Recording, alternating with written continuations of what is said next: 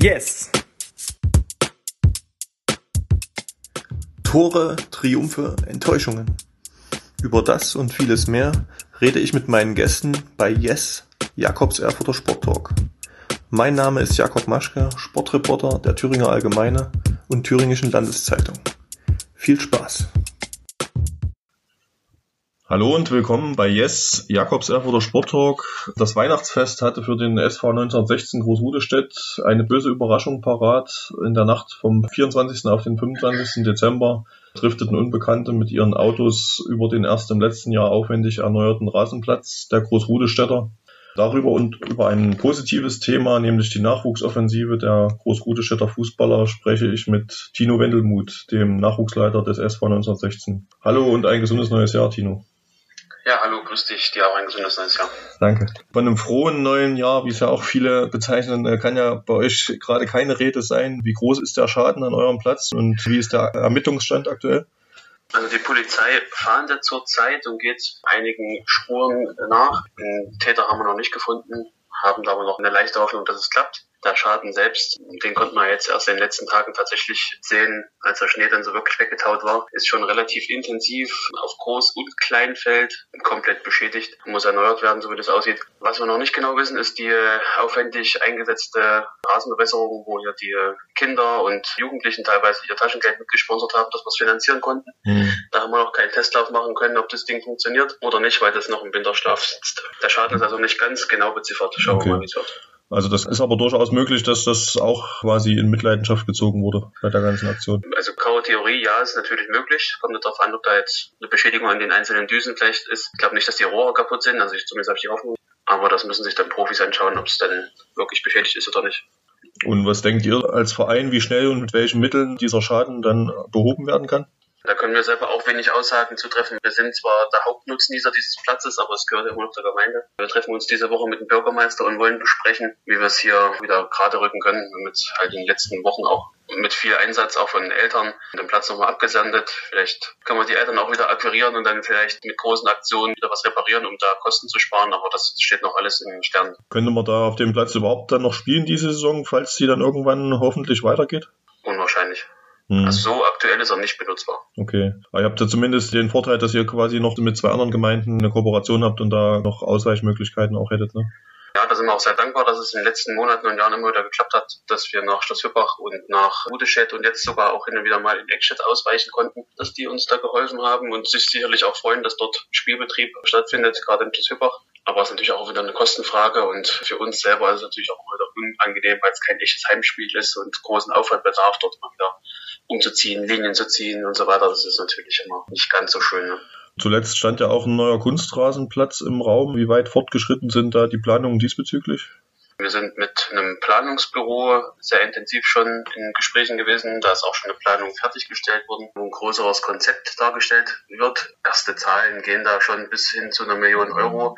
Da wurde aber tatsächlich erstmal nur alles, was man sich so überhaupt vorstellen kann, zu installieren und zu bauen. Unter anderem eben auch ein Zaun komplett ums gesamte Gelände, dass sowas wie jetzt nicht passiert wieder. Da sind wir jetzt gerade in der Beantragung und hoffen auf Fördergelder. Ja. das klappt, wäre natürlich fantastisch. Okay. Ist aber auch wieder noch Zukunftsmusik. Also, okay. also das wird 2023 ist da kein Bagger auf dem Feld. Apropos Planung, dass die Fußballabteilung des SV 1916 so gut dasteht wie eigentlich ja kaum eine andere zwischen Erfurt und Sommer da, wurde ja von dir und einigen anderen äh, engagierten Männern generalstabsmäßig geplant. 2003 hatte der Verein ja, glaube ich, erst eine Nachwuchsmannschaft. Inzwischen hat er ja deren acht und hat alle Altersklassen besetzt. Auch deshalb, weil ja inzwischen, glaube ich, fast 20 Trainer ausgebildet wurden bei euch. Bist du stolz, dass für den Fußballnachwuchs der Verwaltungsgemeinschaft Kramme-Wippach mit ihren zwölf Gemeinden, dass ihr da sozusagen der erste Anlaufpunkt auch seid jetzt?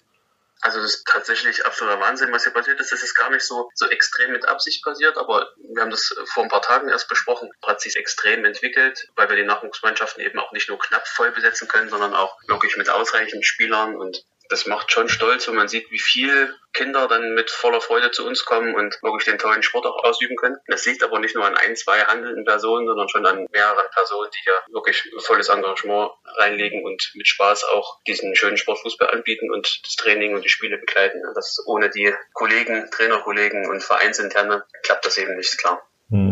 Es bedarf ja wahrscheinlich auch so eines generellen Konzepts, wo viele an einem Strang ziehen, um eben auch dieser Problematik Landflucht und dass man eben auf dem Land sich schwer tut, in den Vereinen da genug Nachwuchs zu finden, dem Ganzen entgegenzuwirken. Ne? Also es ist insgesamt tatsächlich schwieriger geworden, wenn ich das vergleiche mit meiner Kindheit und Jugend. Gibt es halt nicht unbedingt weniger Kinder, aber viel, viel mehr Möglichkeiten.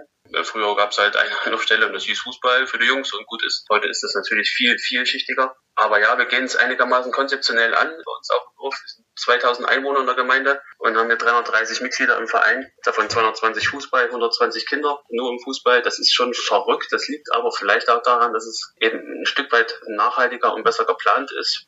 Steven Baumgart und ich, wir haben vor einigen Jahren so ein Grundkonzept gestaltet, wo einige Posten mit wichtigen handelnden Personen belegt wurden. Wir haben ganz großen Wert darauf gelegt, dass die Trainer ausgebildet werden und nicht nur in den einfachen Grundstufen, sondern mittlerweile halt auch mit neuen C-Lizenztrainern und inzwischen auch zwei B-Lizenztrainern. Das ist die höchste Ausbildungsstufe, die man als Trainer im Land Thüringen erreichen kann. Das ist tatsächlich auch sehr intensiv in der Kostennote gewesen in die Ausbildung, aber rentiert sich nachgängig natürlich extrem, ja, weil die Kinder merken den Unterschied von einem ordentlichen, ausgebildeten Trainer zu jemandem, der es vielleicht mit Engagement, aber nicht mit der ganz großen Ausbildung macht. Ja, wenn ich jetzt richtig verstanden habe, habt ihr aktuell 120 Nachwuchskicker, ja, ungefähr? Genau, circa 120, okay. also sind wir mal so plus minus einer. Bei den ganz kleinen schwankt das von Weil ich hatte, ich hatte jetzt nochmal nachgeschaut, also im Sommer 2020, da hatte ich ja schon mal über das Projekt berichtet von euch. Da waren es, glaube ich, so um die 100 Nachwuchskicker, also hat quasi die Corona-Pandemie bei euch nicht wie bei vielen anderen Vereinen dafür Einbußen gesorgt in dem Sinne. Also ja und nein. Wir haben vor anderthalb, zwei Jahren haben wir ein neues Verwaltungsprogramm hinterlegt, um so ein bisschen die Papierarchivierung wegzubekommen. Und da kannten wir vor einigen Jahren die konkreten Zahlen auch gar nicht so wirklich perfekt über unsere Mitglieder. Und durch das Verwaltungsprogramm haben wir natürlich auch eine super Übersicht bekommen. Das ist aus 2020 sicherlich die Zahl, die du da bekommen hast. Haben dann im, in dem Jahr, im Laufe dieses Jahres 40 Mitglieder gewonnen, tatsächlich. Also haben echt in der Corona-Zeit wirklich Plus gemacht, was uns überrascht hat. Aber das zweite Jahr, das zerrt jetzt tatsächlich doch wieder an Mitgliedern sicherlich auch, weil man einfach zu viel Pause zwischendurch hat und haben jetzt zehn verloren bis zum 31.12. Stehen aber immer noch positiv da mit insgesamt plus 30 während der Corona-Zeit. Okay. Auch wenn es nicht einfach ist, die Kids und auch die Erwachsenen bei Laune zu halten. Ein Trainer vom FCG Besee, der fand ja für seine Befürchtung, dass sich viele Kinder und Jugendliche durch die vielen Zwangspausen vom Vereinssport abwenden, ja das drastische Wort Konsolenzombies. Wie beurteilst du die Situation? Das ist Fakt, das ist tatsächlich eine große Gefahr. Ich bin selber Vater von einem Sohn, der bei uns Fußball spielt und sehe das dann auch, seine Freunde und auch er. Man gerät halt immer wieder in die Versuchung, auch wenn dann dieses Homeschooling stattfindet, ist es natürlich schwierig, die dann immer wieder vom Zimmer wegzuhalten. Erst recht, wenn vielleicht schlechte Witterung draußen ist und die Kinder auch draußen nicht spielen können. Wir haben das versucht, durch Online-Training war es eher weniger, aber durch so Wettbewerbe, die man zu Hause gestaltet hat. Also wir haben eine Lauf-Challenge gemacht zum Beispiel, wir haben Technikwettbewerbe gemacht, wo halt auch vielleicht die Spieler, die vielleicht technisch nicht so stark waren, konnten vielleicht durch die Laufwettbewerbe mal was Positives erleben und sagen, okay, gut, ich habe auch mal was gewonnen, Training halt von zu Hause, aber trotzdem gefühlt im Team gemacht. Es hat ganz gut funktioniert und hat die Kids auch bei der Stange gehalten und vielleicht auch ein bisschen weg von der Konsole, auch wenn ich ihn nicht ganz verteufeln will, das gehört irgendwie auch mit dazu. Aber nichtsdestotrotz muss man ja schon sagen, was auch viele Trainer jetzt sagen, also wenn das jetzt noch ein paar Mal so passiert und man Wochen und Monate lang nicht spielen und trainieren kann, da hilft auch kein Online-Training und solche Challenges, das nützt sich ja dann auch irgendwann ab. Da geht es dann ans Eingemachte, ne? Ja, das ist Fakt. Also diese Chance hat man ein, vielleicht zweimal, das durch Online-Trainings und Lauf-Challenges so ein bisschen am Leben zu erhalten. Aber wie du schon richtig sagst, das wirkt sich brutal ab. Der Ehrgeiz schwindet enorm. Also die Kinder und Jugendlichen brauchen ganz einfach diesen Ausgleich, diesen Sport. Die müssen sich gegenseitig messen können, die müssen Spaß beim Training haben. Ohne das, den wirklichen Kontakt, auch im Wettstreit am Wochenende gegen ein anderes Team, halten wir das nicht lange aus. Und du hast ja gerade deinen Sohn angesprochen, Klaas, der ja auch schon als E-Jugendlicher zum DFB-Stützpunkttraining berufen wurde. Das ist ja dann auch schon, sagt ja schon viel aus, wenn sogar einer, der ja schon, sag ich mal, sportlich in einem jungen Alter schon relativ weit gekommen ist, dann doch auch sich eben selbst natürlich auch mit der Situation schwer tut, wie auch die anderen, die vielleicht noch mehr auf einem Hobbyniveau da unterwegs sind. Wie siehst du seine aktuelle Situation sportlich und jetzt eben auch, was diese ganze Pandemielage angeht? Ich selber hospitiere zufälligerweise auch an einem Stützpunkt, weil ich mich in meiner Lizenzstufe als Trainer noch weiter erweitern möchte. Und da gehört zur Hospitation bei einem DFB-Stützpunkt dazu. Und da kann ich nicht nur für uns sprechen, sondern auch bei allen Sportlern, die es näher an das Leistungsniveau, also an obere Leistungsstufen halten wollen. Die haben alle irgendwann so einen kleinen Bruch erlitten. Das heißt, sie sind alle tatsächlich nicht mehr in dem Niveau, wie es vielleicht vor einigen Jahren war. Ich habe mich da auch mit einem anderen Stützpunkttrainer unterhalten, der gesagt hat, das Niveau in den letzten zwei, drei Jahren ist deutlich nach unten gegangen weil diese Regelmäßigkeit fehlt und weil halt viele Sachen einfach ausfallen. Und wir haben jetzt aktuell vier Jungs am DFB-Stützpunkt, zwei in Lemmerda und zwei in Erfurt. Und der Jahrgang tut mir wirklich leid. Das sind so die wichtigsten Jahre, so um die 10 bis 13 Jahre, um absolute Grundlagen zu legen für das spätere Fußballerleben. Das fehlt enorm und das holst du ganz, ganz schwer wieder auf, wenn du da nicht intensiv dran bleibst. Und das beobachtest du auch bei deinem Sohn, beziehungsweise wie versuchst du da dem entgegenzuwirken? Also macht er da gemeinsam zu Hause irgendwie was oder wie? Ja, das beobachte ich auch bei ihm mhm. tatsächlich. Ich bin jetzt hier ganz glücklich, dass er selber noch wirklich so einen inneren Antrieb hat und da enorm hinterher ist. Also er spielt selbst viel draußen mit einem Kumpel halt Fußball und das hilft so ein bisschen das abzumildern.